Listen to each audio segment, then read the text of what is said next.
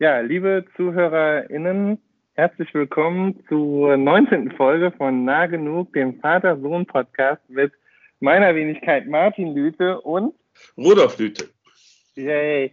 Und vielleicht hört man es jetzt leider schon am Sound. Ähm, entgegen all unserer Planspiele und äh, kühnen Planereien muss die heutige Folge nochmal äh, via Skype aufgenommen werden. Ähm, und das hat einfach damit zu tun, dass die, dass wir die Aufnahme jetzt haben schon mehrmals verzögern müssen. Ähm, einfach weil, ähm, weil hier bei mir in der Family wir ähm, ziemlich viel hintereinander waren. Wir hatten ähm, zwar bisher ist dieser Corona-Kelch noch an uns vorübergegangen, aber wir hatten äh, mit einigen anderen unschönen Infekten zu tun hier. Ähm, äh, ins Detail werde ich jetzt hier nicht gehen. Ähm, aber ähm, ich war deshalb auch ziemlich angeschlagen und zwar just in der Weihnachtszeit, als wir eigentlich geplant hatten, ähm, folgende Episode, also die 19. Episode ähm, äh, aufzunehmen, als eigentlich so als kleines Weihnachtsgeschenk. Und dann natürlich haben wir uns auch schon überlegt, ähm, dass wir ähm, eben ein, ein Thema wählen, was äh, ähm, in diese ähm, in diese ähm, Weihnachtszeit auch passt, also thematisch sich eingliedert sozusagen. Und da ähm, hatten wir deshalb, äh, hatte ich den Vorschlag gemacht, macht die Folge feste Rituale zu nennen und sozusagen man offen zu lassen, ob man da einen Bindestrich setzt oder einen Schrägstrich oder ob es sich um fixe Rituale handelt. Also der Feste wäre sozusagen das grandiose Wortspiel, der Wortspielteil ja. und Rituale ist das, worum es eigentlich gehen soll. Und das ist natürlich ähm, sozusagen im Weihnachtskontext äh, hat sich das für uns angeboten. Ähm, jetzt bist du dran. Jetzt kannst du sagen, was du davon hältst. Ja, also äh, ich habe äh, auch was äh, zu festen Ritualen zu sagen, nämlich erst, dass ich das äh, Wortspiel nicht verstanden hatte und ich ja. Äh, äh, dir dankbar bin, dass es äh, nicht nur mir nochmal erklärt hast, sondern auch äh, denen, die uns heute äh, zuhören. Ähm, und ansonsten drücke ich meine Freude darüber aus, dass es äh, zu dieser neunten Folge jetzt gekommen ist. es ist so, heute ist der 26. Januar. Das ist also genau ein Monat nach dem ursprünglich angedachten Aufnahmetermin. Das wäre nämlich der 26. Januar. Dezember gewesen, der zweite Weihnachtstag. Und das wiederum wäre genau zwei Jahre nach unserer ersten Aufnahme gewesen. Mhm. Insofern ähm, passt es auch mit feste Rituale in dem Sinne, dass wir etwas zu feiern haben, nämlich dass wir vor zwei Jahren ähm, begonnen haben mit dem, diesem Podcast. Zu Ritualen habe ich das eine oder andere zu sagen, zum Beispiel eben dies, dass ein typisches Ritual darin besteht, dass man Jahrestage mit irgendwelchen besonderen Ereignissen oder Gesprächen oder eben ähm, formalen Aktionen begeht. Und insofern wäre der 26. Dezember äh, 2021 äh, ein geeignetes Datum für ein Ritual bezüglich unseres Podcasts gewesen, weil das genau zwei Jahre eben nach der ersten Aufnahme gewesen ist. Haben wir echt am zweiten Weihnachtstag aufgenommen? Dann? Ja, bei uns hier in Brand. Ah ja, okay, siehst du mal, das waren, das waren noch Zeiten, da sah die Welt noch anders aus. Das oder? ist wahr, äh, weil das war vor Corona. Ne, war doch so, das war noch, äh, genau, wir sind direkt mit dem Podcast quasi reingeschlittert in die Corona-Zeit. Ne? Ja, deshalb war das dritte Thema auch schon Krise. Genau. Ja. Jetzt, äh, so ist das. Also, aber trotzdem, äh, liebe ZuhörerInnen, also umso cooler, dass, äh, dass es irgendwie jetzt doch weitergeht. Also wir haben nicht aufgehört. Wir hatten nur mit all den Unwägbarkeiten zu kämpfen und zu tun, ähm, wie viele gerade. Und dann ist natürlich so ein, ich bin voll berufstätig, äh, meine Frau ist es auch, äh, Kinderbetreuung ist nicht sicher, viel Krankheit. Dann ist so zusätzlich ein Podcast aufnehmen, ähm, nicht die leichteste Sache der Welt. Äh, und man versucht es trotzdem natürlich krampfhaft als Ritual zu etablieren. Und insofern, äh, jetzt sitzen wir hier wieder ähm, bei Skype. Ich hoffe, dass es vom, vom, Sound wird das natürlich nicht so crispy, sagen die Amis, ähm, wie das ist, wenn wir da unser tolles Mikro benutzen. Aber ähm, wir, ähm, wir machen das jetzt mal einfach per Schalte nochmal. Und auch das ist ja äh, ein mehr oder weniger liebgewonnenes Ritual. Ja, Kann man sagen. Rituale. Was, also was interessiert dich denn an dem Thema aus philosophischer Sicht? Ähm, zunächst einmal hat mich äh, wirklich nur äh, äh, interessiert, dass es eben ein, dieses, äh, diese Gelegenheit gegeben hätte, den zweiten Jahrestag zu feiern. Und äh, solche, das Begehen von Jahrestagen ist da ein typisches Ritual. Also man feiert seine Geburtstage, man feiert als Paar den Tag, an dem man sich kennengelernt hat, man feiert den Hochzeitstag und das alles macht man mit, entweder kleinen oder mit großen, großen Ritualen. Äh, und ein Ritual hat ja das an sich, dass es eine irgendwie festgelegte, äh, irgendwie formalisierte Art von Interaktion ist. Manchmal auch eine Aktion, die ein Einzelner begeht. Insofern müsste man bei den Ritualen unterscheiden zwischen verschiedenen Typen. Äh, und äh, ich steuere schon auf etwas Bestimmtes zu, aber das will ich jetzt nicht gleich am Anfang äh, verraten. Zunächst mal Philosophen, da machst du dich auch immer lustig drüber. Philosophen unterscheiden ja gerne. Und ähm, da mache ich mich nicht lustig drüber. Ah, das, das finde ich meistens noch okay. Ja, gut. Der Sport kommt dann später, ja. Ja, ja, genau. Also, äh, ich würde unterscheiden zwischen äh, persönlichen Ritualen, hm. Äh, sozialen Ritualen und institutionellen Ritualen. Persönliche Rituale, da irgendjemand, irgendjemand äh, für sich alleine hat äh, ein Ritual äh, etabliert. Und da können wir gleich mal drüber nachdenken, warum äh, er oder sie das macht. Dann soziale Rituale, zum Beispiel in, bei Paaren oder in Familien oder in Vereinen zum Beispiel. Und dann institutionelle Rituale, das sind dann Rituale, die von Institutionen wie den, den Kirchen oder auch äh, Staaten oder staatlichen Einheiten äh, begehen, begangen werden. Und äh, manches, was diese drei Typen von Ritualen ähm, charakterisiert, teilen sie miteinander und manches ist eben äh, unterschiedlich. Und das wäre für mich ein interessantes Thema. Ja, individuell und kollektiv würde ich auch sagen, sind halt zwei Unterschiede. Also ob man Rituale ähm, in, äh, individuell eben hat oder so, oder ob man sie kollektiv begeht. Und ich glaube ja, und äh, ich kann auch schon mir denken, oder für mich ist es auch klar, wo dann da ähm, Unterschiede sind. Und das ist, glaube ich, ähm, ja, ist natürlich kulturwissenschaftlich ähm, auch relevant. Also sozusagen, ähm, Rituale und dann so Performance von Ritualen, das ist ähm, natürlich schon auch ein zentrales Element der kulturwissenschaftlichen Forschung, aber ähm, ist jetzt nicht so was, was mich, ähm, was mich so jenseits von sozusagen geschlechterspezifischer Ritualität, das ist so ein anderes äh, Feld, so ein bisschen jemals sehr interessiert hätte. Ähm, aber auf der individuellen Ebene und ähm, und auch sozusagen auf der kleineren sozialen Ebene. Du hast das, die kleinere soziale ist die nicht institutionelle bei dir, ne? Ja. Also so Familie und äh, so. Und da finde ich, ist es, ähm, da bin ich natürlich auch selber ein, ein, großer Freund von Ritualen, wie du weißt. Und ein Ritual, über das wir am 26. Dezember definitiv gesprochen haben, was jetzt so ein bisschen aus der Zeit gefallen ist, ist äh, das Eiersalat-Kräuterbutter-Ritual, was ich immer am Heiligabend hin, hinlege. Oder also sozusagen jetzt mittlerweile durch diese neuen äh, Familienkonstellationen nicht mehr unbedingt am Heiligabend selbst, aber doch so in der Weihnachtszeit irgendwann mal äh, den guten alten Eiersalat äh, der Fleischerei Gerkens, Shoutout, die es jetzt auch nicht mehr gibt, äh, aber den Eiersalat gibt es zum Glück noch. Der, ja, der wird vererbt, genau. Ähm, ja. ja. Also äh, damals, als äh, wir zum ersten Mal so informell darüber sprachen, hatten wir auch äh, vor Augen ein ganz witziges Beispiel aus dem Bereich des Sports. Da ist, äh, sind ja Rituale auch sehr ähm, verbreitet und zwar insbesondere äh, im Bereich des persönlichen oder individuellen Rituals.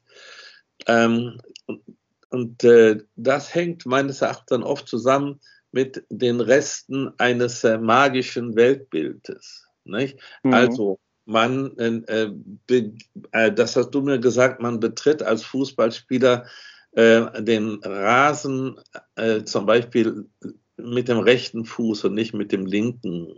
Oder mit dem linken, also immer Oder. viele, viele Fußballspieler Spieler betreten den Rasen, aber immer mit dem gleichen Fuß. Ja, ja und dann, äh, als wir darüber sprachen, hatte ich vor Augen ein besonderes äh, Ritual eines Torhüters, der mhm. nämlich äh, in der zweiten Liga, glaube ich, spielt und äh, egal ob im Sommer oder im Winter, vor jeder Halbzeit sich aus einer mitgebrachten Wasserflasche eine volle Ladung ins Gesicht kippt, auch äh, im Winter, wo das dann ziemlich äh, schockartig wirken kann. Und er sagte ja, dass äh, das sei eben ähm, ein Ritual, äh, da er glaubte daran, dass, es, dass er dann besser sei und das Spiel glücklicher verliefe. Und viele, viele äh, Fußballspieler nehmen ja auch, und das ist ja auch ein Teil von Ritualen, nehmen Talismane mit. Also zum Beispiel gerade Torhüter haben dann irgendwelche Figürchen oder sowas. Äh, und oder auch Mün Vereine. Münzen. Früher, früher auch äh, so gerne Münzen auf die Torwandhandschuhe getaped und sowas gab es auch.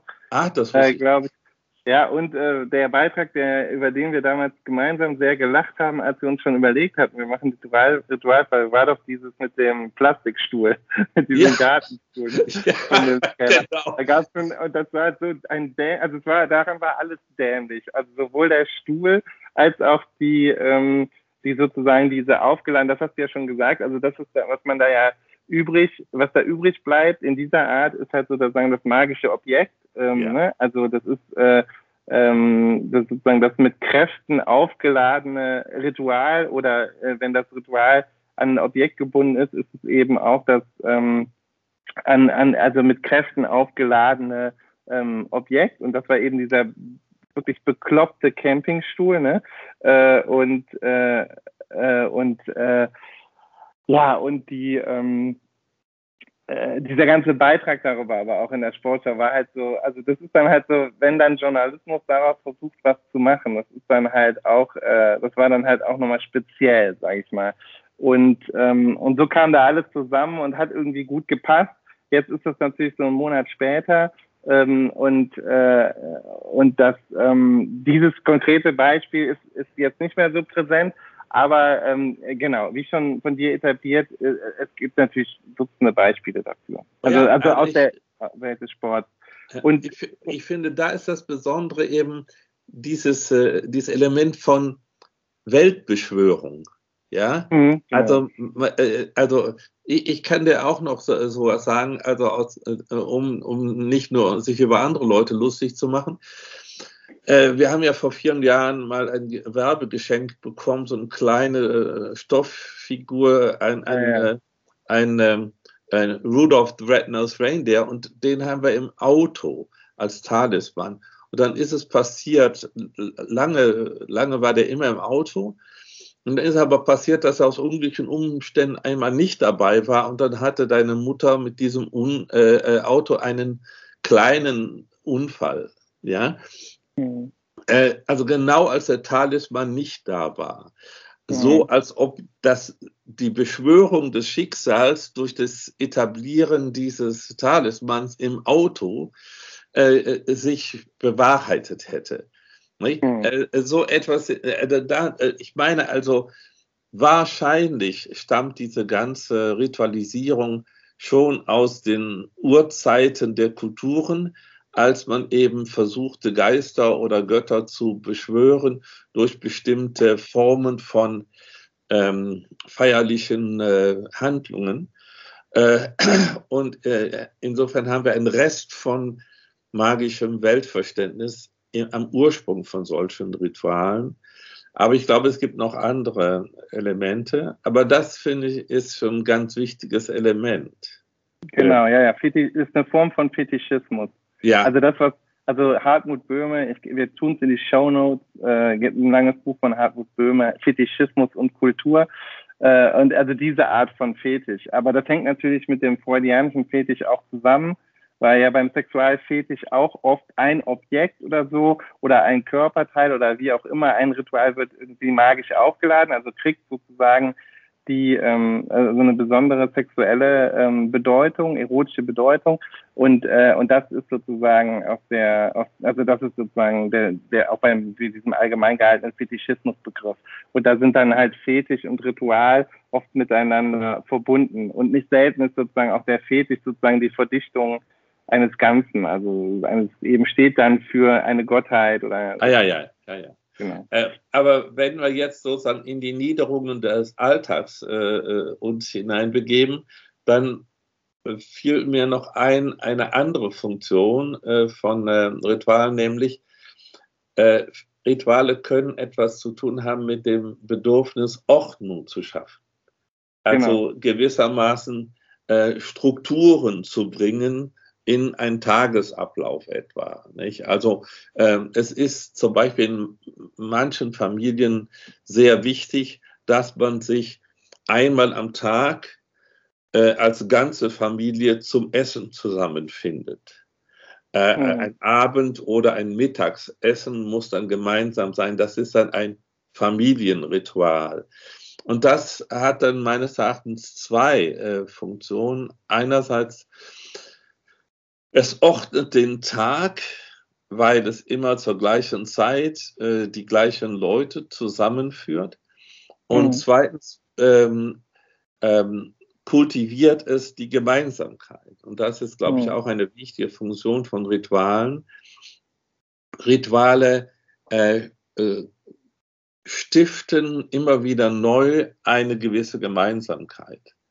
Ja. Äh, und deshalb ist, sind äh, äh, Rituale auch in kleineren, insbesondere aber größeren Gemeinschaften sehr wichtig, bei Sportvereinen und bei anderen Vereinen, aber auch eben in Institutionen.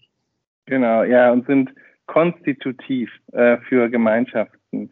Also, so, also Rituale sind konstitutiv für Gemeinschaften und man sieht das ja auch zum Beispiel das Singen der Nationalhymne vor Sportveranstaltungen in den Vereinigten Staaten jetzt bei jedwedem ähm, bei jedweder Sportveranstaltung ist so ein Beispiel dafür, wie dann immer die Gemeinschaft wieder im Ritual aufgerufen wird. Oder das Ausrollen der Flagge oder sowas. Ähm, ne? ja. ähm, das, das sind halt alles so ähm, Ritualisierungen, wo dann diese gem große Gemeinschaft sich dann quasi wieder immer wieder äh, konstituiert. Und ähm, ja, und in, in keine Ahnung, also das, das, ist, das ist ja nicht nur im Sport so, sondern das ist ja wirklich in, bei allen Veranstaltungen so. In den USA gibt es ja sogar dieses Ritual, das, äh, der Pledge of Allegiance, dass man in den Schulen ähm, sozusagen noch ähm, seine äh, Allianz zur Flagge äh, kundtut jeden Morgen und so, ne? Ähm, und aber genauso ist, äh, wäre jetzt auch, was weiß ich, der Schulgong ähm, oder die Anwesenheitsliste in der Schule wäre dann auch äh, eine Form von Ritual. Einfach ja. Äh, etwa in dem doppelten Sinne, wie du auch meinst. Es schafft halt Struktur, organisiert und es sorgt auch dafür, dass sich die Gemeinschaft ihrer selbst so bewusst wird, so ein bisschen. Ne? Ja, und mir fällt noch eine, eine vierte Funktion ein, die mir persönlich immer äh, eine, eine wichtige, ein wichtiger Aspekt gewesen ist, nämlich Rituale ähm, kultivieren Erinnerung. Also die mhm. meisten Rituale oder sehr viele Rituale sind ja äh, Rituale, die an äh, ein bestimmtes Datum oder ein bestimmtes Ereignis gekoppelt sind. Ich meine zum Beispiel, typische Rituale sind ja äh, Messfeiern in den Kirchen. Und diese Messfeiern sind wiederum bezogen auf bestimmte religiöse Ereignisse und halten dann diese Ereignisse in Erinnerung. Und deshalb werden die Messfeiern äh, an einem bestimmten Tag anders äh, sich vollziehen als an anderen Tagen, damit nämlich die Erinnerung an das ursprüngliche Ereignis wieder wachgerufen wird. Nicht? Also insofern, das ist auch eine weitere Funktion. Äh, Rituale gehören in unsere Erinnerungskultur hinein. Genau. Ja, und zwar in der in der Messfeier, aber zum Beispiel in der katholischen Messfeier doch auch in dem Sinne, dass sie immer wieder an sozusagen den gleichen Ursprung erinnern. Das auch, also, das also an die Einsetzung des Abendmahls, ja. genau, das letzte Abendmahl, das Abendmahl, genau. Das ist doch auch äh, in der katholischen Kirche auch immer so. Und es das heißt ja dann auch, tut dies zu meinem Gedächtnis oder so. An irgendeiner Aber jetzt Stelle. kramst du noch aus deinen Frühzeiten was raus. Ja, ja, äh, äh, ja Messdiener Martin sozusagen. Ja, lange ist es her. Ja, auch gut. das war, aber gut, da musste man natürlich auch, klar, da hat man, das war also natürlich auch, da gab es ganz verschiedene Rituale zu lernen, auf jeden Fall, auf verschiedenen Ebenen. Ja, gut, also, und, und also ich finde das auch richtig, was du sagst, also viele von denen, also sind strukturgebend einerseits, erinnern an Gemeinschaft und diese persönlichen Rituale sind oft sozusagen ähm, so ein Überbleibsel magischen Denken. Ja. Also und ich glaube, das, das hat auch fast jeder, dass er da sowas also das haben ganz viele Leute, dass man da irgend sowas hat, ähm, von dem man denkt, dass das einem ähm, ne, im Zweifelsfall bei irgendwas hilft. Ähm, ja gut, jetzt, komm, jetzt kommen wir mal zur Sache. Nicht? Du hast am Anfang gesagt, ja, du hättest ein besonderes Faible für äh, ähm, Rituale. Äh, und äh, jetzt äh, kommt die Gretchenfrage was fällt dir denn da ein bei deinen persönlichen Ritualen? Nee, also ich glaube, bei mir sind die Rituale, ähm, also ich habe, äh, ich habe, glaube ich, jetzt, jetzt in meinem Alltag tatsächlich nicht so, ähm, also sind die, sind die Rituale tatsächlich eher bezogen auf, diese, auf das, was du jetzt auch schon als Beispiel genannt hast, also, also so hm. mit den Kindern essen und so. Und da, da merkt man auch so, finde ich, wie die eigenen Rituale so ein bisschen ja, zurückstehen gegenüber den, den Ritualen und den Ritualbedürfnissen der Familie sozusagen, ne, der Kernfamilie hier. Ähm, also was ich damit eigentlich äh, meinte, ist, dass so für mich tatsächlich auch die, die Rituale, die, die bei uns früher so um Weihnachten eine Rolle gespielt haben und an Heiligabend und so, dass die für mich ähm, also das, die sind für mich schwer loszulassen. Aber das ist, glaube ich, genau das, da hast du auch schon das Wichtige und Wichtige zu gesagt.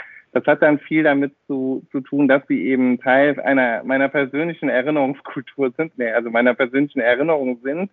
Und deshalb ähm, ich sie natürlich immer damit verbinde. So, das ist halt so ähnlich. Es gibt ja auch, wenn man ganz lange irgendwie so einen Popsong nicht mehr gehört hat und hat den an einer markanten Stelle im Leben gehört und dann kommt er auf einmal im Radio, fühlt man sich erinnert oder so. Oder so ein gewisser Geruch erinnert einen an eine Person oder ein Haus oder sowas. Das, das ist ja viel beschrieben schon. Und bei mir ist es eben Eiersalat. Eiersalat ist halt nicht der Geruch, sondern der Geschmack von Eiersalat. Und übrigens auch das Gefühl, ähm, wie einem davon übel wird, wenn man zu viel davon gegessen hat.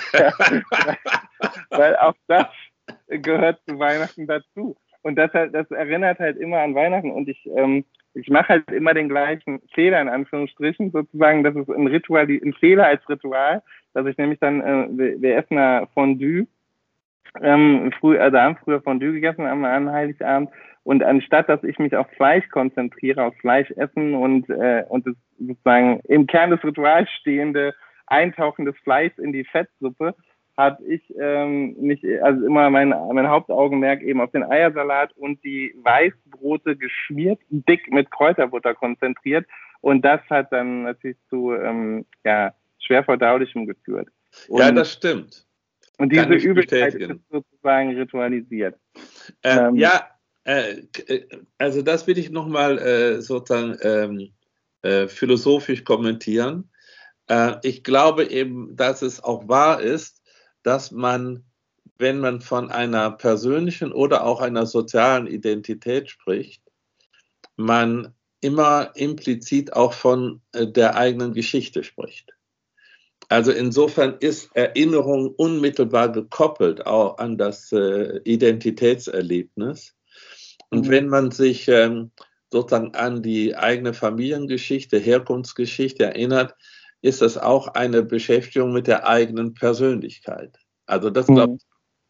Ähm, ja, also äh, wir haben natürlich als Familie äh, diese Rituale gehabt, aber wir haben jetzt auch als Paar, die Osa und ich, äh, Rituale. Ähm, ja, zum Beispiel, dass wir äh, unseren Hochzeitstag irgendwie begehen. Äh, mhm. es gehört nicht äh, zu unseren Gewohnheiten, wie ich das äh, vor kurzem bei jemand anderen äh, gehört habe, Geburtstage und überhaupt Festtage äh, systematisch zu ignorieren. Das äh, fände ich äh, insofern auch nicht empfehlenswert, weil man eben mit Erinnerung und gerade mit ritualisierter Erinnerung seine Identität immer wieder sich selber bewusst macht. Insofern mhm. finde ich Rituale wirklich von großer Bedeutung. Und mhm. sie haben noch größere Bedeutung, wenn es darum geht, Gemeinschaften zusammenzuhalten. Deshalb werden eben von Institutionen auch Rituale immer besonders gefördert. Und je größer sie inszeniert werden, umso äh, mehr tragen sie zu dem Wir-Gefühl bei, nicht? also mhm. dem Wir-Gefühl. Ähm, und äh, ich glaube, auch in den kapitalistischen Wirtschaftszusammenhängen gibt es ja diese, äh, ich weiß nicht, wie heißt das, ähm, also dass man sich identifiziert mit seiner Firma. Da gibt es so einen englischen Ausdruck dafür, der fällt mir jetzt nicht ein. Äh, Corporate Identity. Genau, Corporate Identity. Ja, Corporate Identity. Und, und das wird Symbol, äh, auch dass zum Beispiel Firmen äh, ein, Logo, ein, ein, ein Logo haben, ja, mhm. oder so etwas. Das alles gehört in diesen äh, großen Bereich, sodass man sagen kann, also wenn man das äh, sehr, vielleicht ein bisschen übertreibt, ähm, äh, Rituale sind schon Kernbestandteile äh, kultureller Erfahrung. Mhm. Nee, nee, das glaube ich auf jeden Fall so. Und die, und es gibt natürlich auch, also wie gesagt, und ich glaube, also diese, also bei Judith Butler, also in der, in der Gender-Theorie ist es ja tatsächlich so, das ist ja so der große Clou, ist ja das, äh, also Geschlecht im Prinzip, äh, sie, sie schlägt vor, dass das am, am besten verstanden werden kann als, äh, als ritualisierte Performance.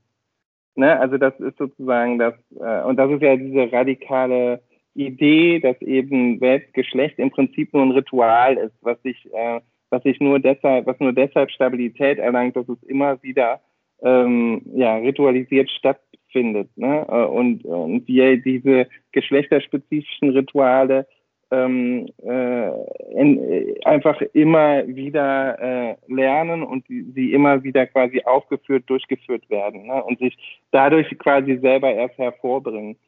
Ähm, das ist äh, das ist ja das ist ja so eine konstruktivistische Idee eben. Ne?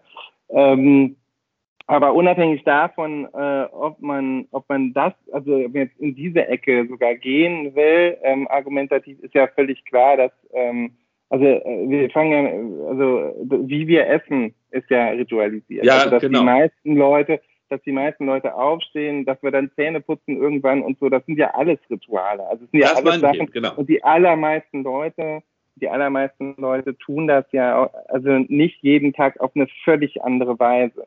Also die allerwenigsten Leute fallen aus dem Bett und machen dann irgendwie jeden Tag das irgendwie einfach so komplett neu. Sondern, äh, also bei mir ist es auch so, dass der, wie bei vielen, glaube ich, anderen auch, und das ist so lame und so, so das zuzugeben, aber das so mit der erste Gang ist natürlich irgendwie Richtung Kaffeemaschine und dann äh, sich sozusagen mit dem ersten Heißgetränk des Tages zu versorgen, um irgendwie ähm, wach zu werden. Ne? Und dann Frühstück zu machen, dann halt ähm, ähm, die Kinder anzuziehen irgendwann oder denen eine Milch zu machen und dann Zähne putzen und so weiter und so fort. Also halt, das ist alles Ritual. Also wir, wir leben halt super. Das das ist, glaube ich, genau richtig, wie du sagst. Also Rituale ähm, äh, Ort in die Welt. Ne? Das, das glaube ich auch. Das glaube ich auch. Ähm, äh, wobei sich dann manchmal gerade bei diesen Alltagsritualen gewisse sozusagen pragmatische ähm, ähm, äh, Dimensionen vermischen mit diesen anderen Funktionen. Also es ist manchmal auch einfach notwendig, na, dass man zum Beispiel Kaffee macht und die Kinder anzieht und sowas. Aber ähm, man braucht es nicht immer genau auf diese Weise zu machen und genau in dieser Reihenfolge. Und da merke ich zum Beispiel bei mir, ähm, äh, ich äh, habe ja ein behagliches Leben, weil ich nicht eine Familie zu äh, betreuen habe. Da sitze ich überwiegend ja am Schreibtisch. Und da habe ich, obwohl der Schreibtisch wirklich sehr voll ist mit allerhand, ähm, äh, eine äh, wirklich fast neurotisch zu nennendes Bedürfnis, alle kleinen Teile, die auf dem Schreibtisch liegen, in einer bestimmten Anordnung zu haben. Mhm. Und wenn diese ganz bestimmte Anordnung nicht da ist, glaube ich, kann ich nicht richtig anfangen zu arbeiten. OCD, OCD. Was ist denn das? Obsessive Compulsive Disorder, aber hast du nicht. Also das ist halt, das ist ja genau das Problem. Also diese, diese Ordnung, äh, der Ordnungswahn, also die, es gibt ja auch die Leute, die halt dann 13 Mal ein Zimmer, immer in ein Zimmer zurückgehen müssen, um, um zu sehen, dass halt die Kisten genau in der Reihenfolge auf dem Bett liegen. Ähm, ne? Und das, ah. nennt man Obsessive Compulsive Gut, also jetzt muss ich also, mich aber doch dazu bekennen, dass ich ein Element davon auch habe. Ja, Nämlich glaub, das, das Abschließen der Haustüre, bevor ich ins Bett gehe. Ja. Und das liegt äh, daran, dass ich dann sofort wieder vergessen habe, ob ich abgeschlossen habe oder nicht. Sozusagen, mhm. also ein Ritual ist dann äh, auch oft von solcher sozusagen Regelmäßigkeit begleitet, dass man sich das nicht einprägt, ob man es jetzt schon gemacht hat oder nicht. Genau. Ja, und das ist ja auch nicht das, was damit gemeint ist. Also das ist ja nur klar. Ich glaube, wir haben das alle und wir haben auch alle unsere kleinen Neurosen und nicht alles davon ist, muss man jetzt pathologisieren oder müsste man diagnostizieren. Ne? Also ich glaube, dass das, ähm, ich habe das auch mittlerweile tatsächlich, dass ich sehr oft äh, ein zweites Mal nachgucke, ähm, kurz vorm Schlafen gehen, ob ich die Tür abgeschlossen habe, obwohl ich mir eigentlich immer fast sicher sein kann, dass das schon passiert ist. Und so vererben sich eben auch die Neurosen oder die ritualisierten Neurosen oder wie auch immer. Ja, ähm, also das habe ich mittlerweile auch und die, ja, also ich glaube, dass das aber auch ein Stück weit eben ähm, genau damit zu tun hat, was du gerade gesagt hast. Ne? Das sind halt diese alte, vieles, also und deshalb sprich, sprechen wir auch im Alltag nicht oft von Ritualen, sondern wir unterscheiden ja eben oft den Alltag von den Ritualen. Ja, das ist richtig. Gerade jetzt so, wie wir auch angefangen haben. Also wenn die, die Hymne vor, vor, der, vor einer Sportveranstaltung ist ja eher das besondere Event, wo das dann zum Ritual wird. Aber ähm, das morgens jetzt das Radio einschalten oder so, dass das ein Ritual ist, das würden wir also jetzt sozusagen landläufig nicht so nennen, weil du würdest einfach sagen, das ist dein Alltag. Und Alltag ist dann vielleicht das Gegenteil von, also zumindest von diesem von dem, was wir jetzt da zusammen vorgeschlagen haben, nämlich Fest und Ritual. Ne? Also Fest ist ja was herausgehobenes und das ist das Interessante. Also ich glaube, so in der Alltagssprache funktioniert das Ritual, ähm, also funktioniert das Wort Ritual, um zu markieren, da passiert jetzt was Besonderes. Ne? Also am Weihnachten den Weihnachtsbaum schmücken ist ja ein Ritual, den Weihnachtsbaum kaufen ist ein Ritual, aber es ist eben was Besonderes. Das machst du eben nicht 24-7 jeden Tag, ne, 365 Tage im Jahr, sondern das ist dann was Besonderes. Während sozusagen diese Alltagsrituale, die Rituale, die den Alltag strukturieren, äh, ergreifen wir normalerweise, greifen wir nicht mit diesem Wort. Ne? Aber dabei ist es das ja auch. Ja, gut. Also ich glaube, das ist auch sehr wichtig, das äh, geklärt zu haben, dass das kein sozusagen substanzieller Unterschied ist, sondern sozusagen ein funktionaler Unterschied. Mhm. Ähm, äh, wenn ich, äh, äh man kann ja so sagen, nicht nur unser Alltag ist ritualisiert, sondern auch unsere Feste sind ritualisiert. Und bei den Festen ist das auffälliger, weil es meistens äh, viel pompöser daherkommt. Nicht? Also eine, selbst eine normale katholische Messe ist etwas sehr viel pompöseres als ein Frühstück im Familienkreis. Nicht? Ähm, und da werden auch viel mehr festgelegte Handlungen vollzogen. Äh, ich erinnere mich, äh, ich war ja nie Messdiener, aber äh, einige meiner Klassenkameraden waren Messdiener und die schleppten dann, damals war das noch sehr, sehr aufwendig, die schleppten dann das schwere Messbuch zwei, dreimal um den Altar rum und, mhm. und, und kletterten so Stufen hoch und das musste alles in gemessenem Schritt passieren und äh, dann musste man auch zu bestimmten Zeiten in eine bestimmte Weise klingeln und so etwas. Also da, da ist das sozusagen sehr formalisiert. Choreografie. Äh, auffällig. Bitte? Genau. Ja, so Choreografie. Ja, das, ja, ja äh, das, das gehört auch oft zur, zum Ritual, dass es mhm. so Choreografien gibt. Nicht? Äh, mhm. Also das, also ähm, besonders fällt mir, mir persönlich das auf, wenn ähm, bei Nationalfeiertagen, insbesondere im Ostblock, aber ich glaube auch in den westlichen Staaten, äh, so äh, Ehrenformationen auftreten und dann in einer sehr merkwürdigen Art marschieren. Also Paraden, Militärparaden, ja. Ja, das ist ja auch eine sehr, sehr monströse Form von äh, Ritualisierung und hat sicher auch verschiedene Funktionen, aber auch diese einheitsstiftende Funktion, aber auch sich selber Mut machen in dem Falle, nämlich wir sind stark. Mhm. Hm. Ja, ja, also insofern haben wir ein wichtiges Thema äh, äh hier erwischt. Äh, nur äh, die, die Frage ist, ähm, ist das jetzt alles normal und, oder, und wann wird das äh, irgendwie krankhaft? Also es kann doch auch sein, dass man irgendwie äh, obsessiv äh, äh sich mit solchen Ritualen im Alltag äh, oder auch äh, im Leben überhaupt verankert. Und ich glaube, das ist auch eine, ein, ein Problem, dass man, dass man so sehr, so sehr ähm, dieser Selbstvergewisserung durch Rituale ähm, äh, bedarf, dass man abhängig wird davon, äh, Rituale durchführen zu können. Mhm. Insofern ist es auch zweischneidig. Ähm, mhm. äh, denn äh, die, äh, die einheitsstiftende, die identitätsstiftende Funktion kann natürlich dazu führen, dass man von solchen Ritualen abhängig wird. Ja, also bei mir ist es nämlich so mit den, mit den Einschlafritualen und zwar in dem Sinne, dass man also so bei Kindern sowieso ja merkt, dass die sowas brauchen und dass man äh, gut tut, äh, denen sowas zu vermitteln. Und, gleichzeitig habe ich mir selber auch eins eingewöhnt, nämlich, dass ich abends äh, immer einen Podcast auf dem, aufs Ohr brauche.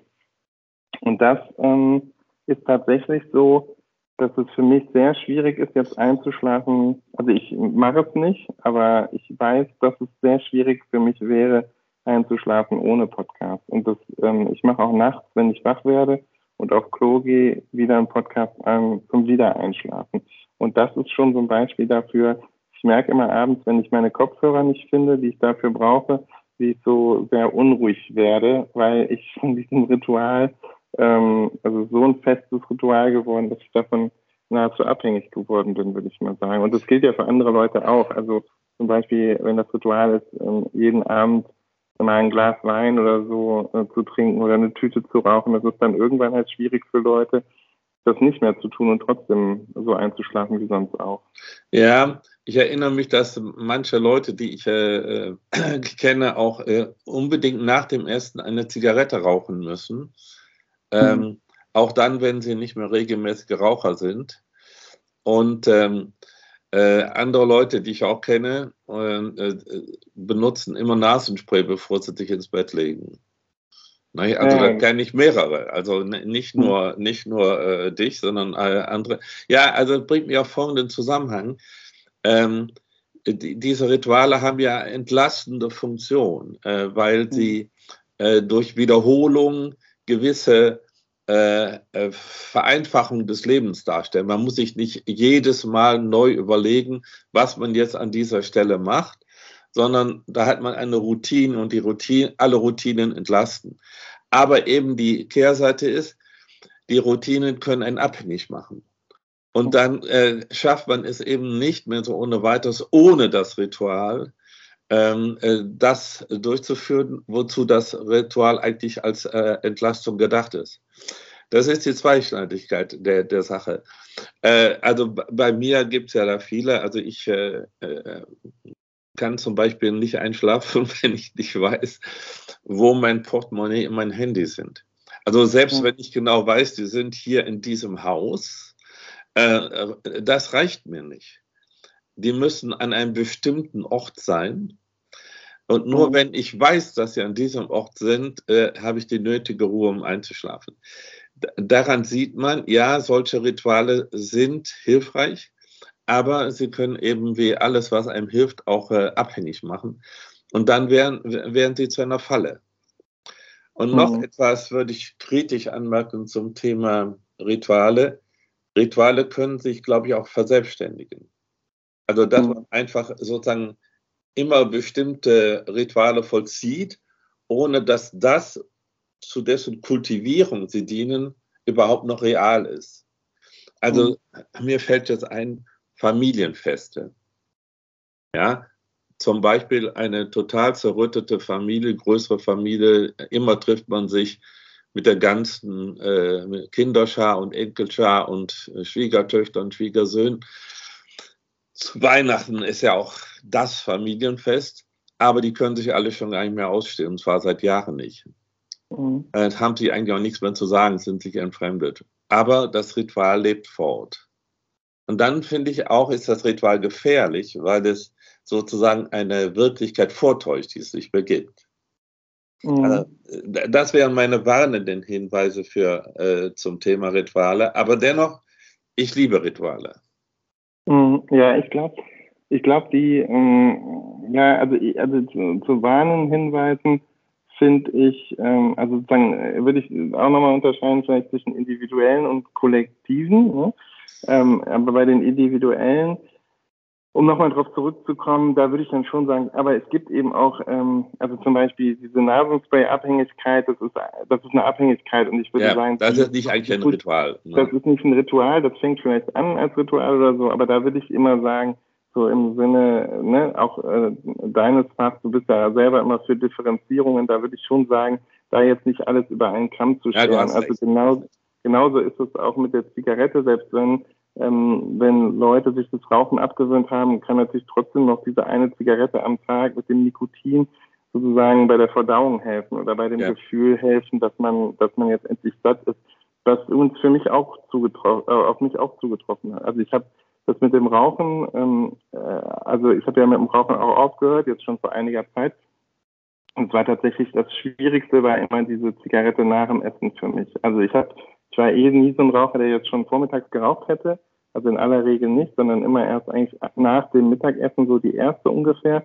Und dann war das aber echt immer schwierig, also gerade so nach dem Abendessen oder so, dann auf diese Zigarette zu verzichten, selbst wenn man das mal den ganzen Tag, ähm, ich habe das oft den ganzen Tag geschafft ohne Rauchen. Also ähm, aber ich glaube, da muss man schon, also ja, das ist ein Bereich und das ist auch nicht unsere Kernkompetenz. Also äh, da hast du recht, aber ich bin ja sozusagen äh, als äh, alter weißer Mann ja, äh, ziemlich hemmungslos in der Ausdehnung meiner Kompetenzbereiche. Ähm, und als Philosoph bin ich sozusagen systematisch da auch ähm, qualifiziert, also oder sag mal, oder also fühle mich qualifiziert, weil wir ja kein so eingeschränktes äh, Themenfeld haben. Äh, bei uns ist ja mehr die Methode ähm, das Definierende. Aber egal, nee, du hast recht. Äh, die beiden Beispiele, die ich da gebracht habe, äh, sind problematisch weil sie möglicherweise als Rituale beginnen, aber dann zu Abhängigkeiten führen können. Aber die Geschichte mit meinem, äh, äh, mit der Notwendigkeit, dass ich weiß, wo meine, äh, wo, wo mein Portemonnaie und mein Handy sind, das ist keine eigentliche Abhängigkeit. Genau, und das ist, glaube ich, mit dem Podcast genauso. Also da ist bei dem Coaching, was ich mal gemacht hatte, hat dann die, die Frau ähm, auch gesagt, also diese Art von Ritual, das schafft eigentlich ja keine Abhängigkeit in dem Sinne. Das würde jetzt dann länger dauern, ohne einzuschlafen, aber ähm, das ist in erster Linie mein Ritual und natürlich hilft es einem auch dabei, sozusagen ähm, sich abzulenken und diese Gedanken, die sonst so kreisen, die Ängste, die man hat, die Befürchtungen, gerade so, wenn man nachts wach wird, hat man das ja dann ähm, und man macht sich dann wieder einen Podcast an und, äh, und hört irgendwas über äh, ja, über irgendwas dann ist man darauf konzentriert einen kurzen Moment und also ich schlafe dann wieder besser ein. Aber natürlich ist es so, eigentlich soll man ja ohne all diese Geräte schlafen und dann schläft man ja noch ähm, erholsamer und so. Aber das, ähm, ich kann jetzt gerade, man kann nicht alles haben. Ne? Gerade ja, das stimmt. Ja gut, also du hast ja auch Schlaf ist, Ohren. Ne? Mhm. Genau, und Schlaf ist eben viel auch ein Thema natürlich, ne? gerade mit kleinen Kindern, weil man auch immer mal Nächte hat, wo das ähm, nicht sozusagen nur nach dem eigenen ähm, gut Dünken läuft, ne, die Nächte, Und da, da daher kommt auch sozusagen daher auch die Angewohnheit eigentlich erst. Die ähm, habe ich erst, seitdem Jonathan auf der Welt ist. Ähm, ja, und das, also ich glaube, meine warnenden Worte, also ich glaube, man muss immer gucken, wo äh, genau die Grenze ist zwischen Ritual und Abhängigkeit und auch sozusagen, und da glaube ich, macht es dann auch Sinn, sich zu fragen, also ist, können diese Abhängigkeiten, wann werden die auch physisch, ne? Also das ist ja, glaube ich, macht ja auch nochmal einen Unterschied. Also bei dem Nasenspray zum Beispiel ist das ja so, dass die Nase dann selber nicht mehr sich so gut befeuchten kann und dann hat man eben nicht das Gefühl, dass man gut Luft kriegt. Also insofern ist das auch schnell nicht nur äh, was Psychisches, sondern tatsächlich auch was, was man körperlich empfindet. Ähm, und äh, ja, und also bei den bei den Kollektiven finde ich, ist es halt eben für mich auch vor allen Dingen, ja, das eine ist dieses ähm, das Vortäuschen einer Realität, die nicht mehr da ist, zum Beispiel jetzt so bei Familien.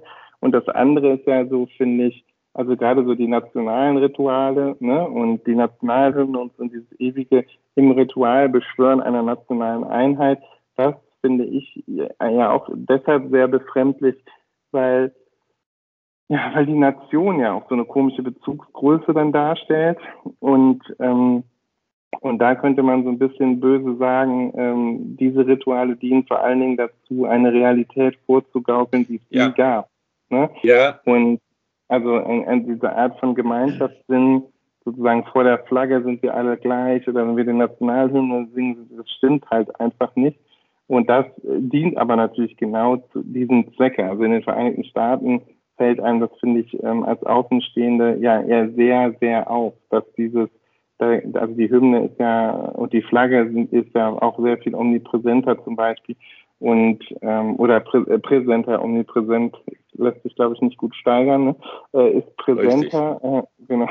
Und ähm, ja, also und in dem Sinne glaube ich, ist es bei diesen äh, Ritualen, die dazu dienen, Kollektive zu beschwören. Jetzt könnte man sagen, das ist beim Weihnachtsessen mit der Familie irgendwie auch nicht anders. Also es geht in ähnlichen Bereich, aber da sehe ich eben auch die Gefahr dieses, ähm, ja, dieses äh, Beschwören einer Gemeinschaft, die entweder bei Familien nicht sein müsste oder äh, bei Nationen vielleicht gar nicht da ist, ja, also bei, äh, wir haben ja mal über, über Patriotismus gesprochen. Da, da mhm. war ja auch klar, dass, dass wir beide da auch äh, äh, Probleme sehen.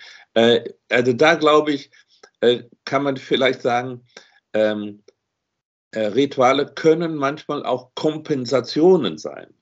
Ja, damit meine ich, man weiß, wenn man nicht ganz beschränkt ist, dass eine Nation als solche keine Einheit bilden kann. Und ein Staat sowieso nicht, äh, weil das ja eine politische Einheit ist, die manchmal aus sehr, sehr unterschiedlichen Teilen zusammengesetzt sind, ähm, äh, ist. Und äh, da äh, kann, kommt mir das so vor, als ob man sagen würde, ja, wir wissen, dass wir nicht eigentlich eine Einheit sind, aber wir brauchen diese Rituale, um das zumindest das Gefühl davon äh, zu erzeugen. Also das ist dann Kompensation in dem Sinne, man kann auf diese Weise keine Einheit stiften, aber man kann einen, äh, einen Ausgleich dafür schaffen, ne? also eine Art Ersatzhandlung für die niemals zu erreichende nationale oder staatliche äh, Einheit oder das niemals stabil zu setzende Wir-Gefühl in so großen mhm. Gemeinschaften. Mhm. Ähm, dann haben wir wirklich äh, sozusagen eine andere Situation, nämlich der Mangel ist der Ausgangspunkt dafür, dass man Rituale macht und nicht äh, das, das Fehlen der Einheit zeigt, dass die Rituale nicht funktionieren. So kann man es auch lesen, meine ich. Ja, aber ich, und ich glaube, was halt total wichtig ist, ist, äh, dass ähm, also dass diese dadurch, dass ja Rituale Performanzen sind, also sie haben eine performative Komponente, die haben aber auch eine affektive Komponente. Ja. Und das ist sozusagen das, was du jetzt schilderst, ist ja, also was du sagst, so rational weiß man das genau, aber rational ja die nicht. Also man ja, sieht ja nicht eine nationale. Ich glaube, das ist eine wichtige Unterscheidung, die ich übrigens ja, finde, äh, von der ich denke, dass die viel zu wenig gemacht wird ähm, in unseren Fächern. Also das fängt ja gerade an mit diesen Affektstudien und so. Man ist eben in diesen Ritualen, in den, und das ist auch übrigens ein Grund, äh, warum das mit Familien ja so oft nicht klappt. Das ist ja nicht, weil die Leute das rational nicht gebacken kriegen, miteinander umzugehen, sondern das funktioniert auf der Gefühlsebene oft nicht. Man ist dann schnell verletzt oder dies oder das. Und ich glaube, bei der Nationalhymne zum Beispiel, da ist natürlich so eine affektive Komponente enorm. Also ähm, wenn man das mal erlebt hat in einem, in einem großen Fußballstadion, die deutsche Nationalhymne oder so, oder äh, ähm, wenn das Leute singen, oder auch äh, jedes Form von religiösem Ritual, also katholische Kirche, wenn da gesungen wird und so, hat ja genau, ist ja genau deshalb singen die Leute ja, weil es diese affektive Komponente hat. Das ist ja nicht so, weil da alle, die da zusammenkommen, so musikalisch sind. Ne? Das äh, nein, das kann ich bestätigen äh, aus äh, Erfahrungen. Genau, und ich ja. auch sozusagen aus eigener Betroffenheit. Ähm, ich bin jetzt ja auch nicht Musiker, dann singt man da mit und das ist ja eine super wichtige Komponente, dieses ähm, das Affektive ähm, dazugehören. Ne? Also dieses ähm, das Gefühl, dass da ein Gefühl entsteht und dieses Gefühl trägt halt. Ähm, und äh, ja, das ist, ist glaube ich total ist eine wichtige Unterscheidung. Also auch wenn wir hier im Podcast reden, dann reden wir auch ganz oft so analytisch, abstrakt, theoretisch äh, oder eben auf so einer rationalen Ebene. Und da muss man irgendwie auch damit umgehen, dass es diese Affektebene gibt. Und äh, in den Ritualen ist das, glaube ich, ein ganz zentrales Element, ja. von dem ich denken würde, dass wir das sozusagen in, sowohl in wahrscheinlich in der Philosophie, aber vor allem auch in den Kulturwissenschaften irgendwie noch besser verstehen müssten. Also da müssten wir analysieren noch mehr, was das in den einzelnen Fällen bedeutet. Ja, das finde ich jetzt wirklich sehr äh, erhellend. Äh, und äh, ich muss sagen, ich bin ein bisschen erschüttert darüber, dass mir das nicht äh, eingefallen ist, äh, äh, das auch mal zu thematisieren. Für mich war das immer jetzt eine Frage der, der, der kulturellen Funktion von sowas mhm. oder der psychosozialen Funktion von sowas. aber tatsächlich, ja, es, man kann es nicht ohne die Affektseite richtig verstehen. Ähm, Vielleicht kann man da auch sagen, ja, in Familienverbänden ist das deshalb auch besonders wichtig, weil man da, ähm, da, da, sind ja sozusagen Gefühlslagen im Spiel, die nicht überall im Spiel sind. Zum Beispiel Rivalitäten, ja, und Eifersüchteleien und sich zurückgesetzt fühlen oder um Anerkennung kämpfen und glauben, ein anderer hätte die Anerkennung schneller bekommen für weniger. Äh, äh, ja, da ist so dann die affektive Ebene direkter angesprochen, vielleicht als in so großen Zusammenhängen. Aber ich gebe dir zu, äh, ja, also ich war noch nie äh, auf einem Spiel der Deutschen oder sonst irgendeiner Nationalmannschaft, wo dann die äh, Hymne gespielt wird und, und manche Leute äh, Tränen in den Augen hatten. Aber das passiert ja. Ähm, und, ähm, aber ich kenne natürlich als jemand, der äh, äh, ein praktizierender Katholik ist, die bewegenden Momente in Kirchen, also in Messen. Und da denke ich insbesondere an das Absingen von Weihnachtsliedern. Äh, das hat auch auf mich eine sehr anrührende Wirkung und bestätigt deinen Hinweis. Ja, mein, ich bin ja, mit meinem Latein am Ende. Ich glaube, das widerspricht sich ja auch nicht. Also die kulturelle Funktion von vielen Dingen ist Affekt. Ne? Also das, ja, ja. also deshalb, was du sagst, man, also das, und das ist aber ja, was, was man auch sagen muss, das passiert ja gerade erst in unseren Fächern, weil das natürlich so ein Bereich war, in dem man sich lange nicht äh, rangetraut hat. Da trägt ja auch die Philosophiegeschichte einen Teil dazu bei. Also da gibt es ja so eine, also gerade in der deutschen philosophischen Tradition gibt es ja eben diesen Fokus auf ne, die Aufklärung und das kartesianische Element der Aufklärung. Und da ist ja dieses, ich denke, also bin ich zentral gesetzt.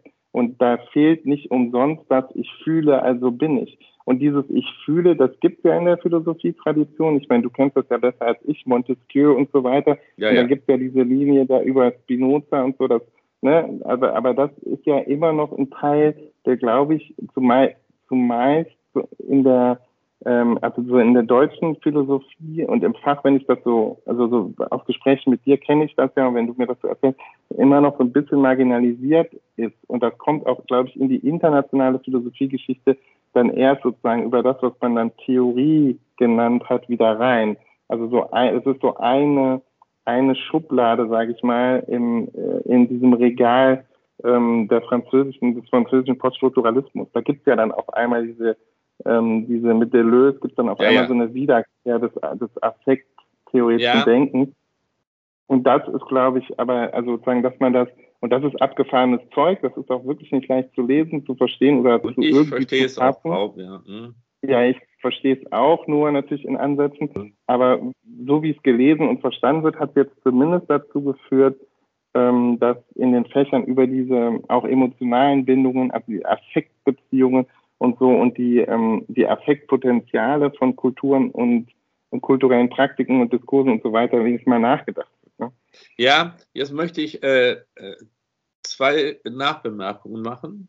Ich hatte mhm. ja schon gesagt, dass ich mit meinem Latein am Ende bin, aber jetzt hast du mir wieder Material geliefert.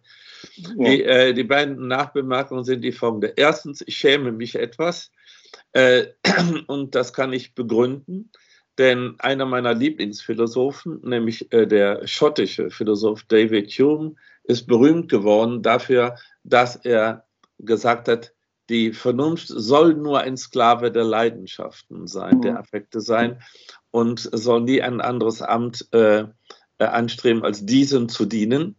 Und das habe ich immer emphathisch überall vertreten und ich selber halte mich nicht dran. Das ist, deshalb schäme ich mich ein bisschen.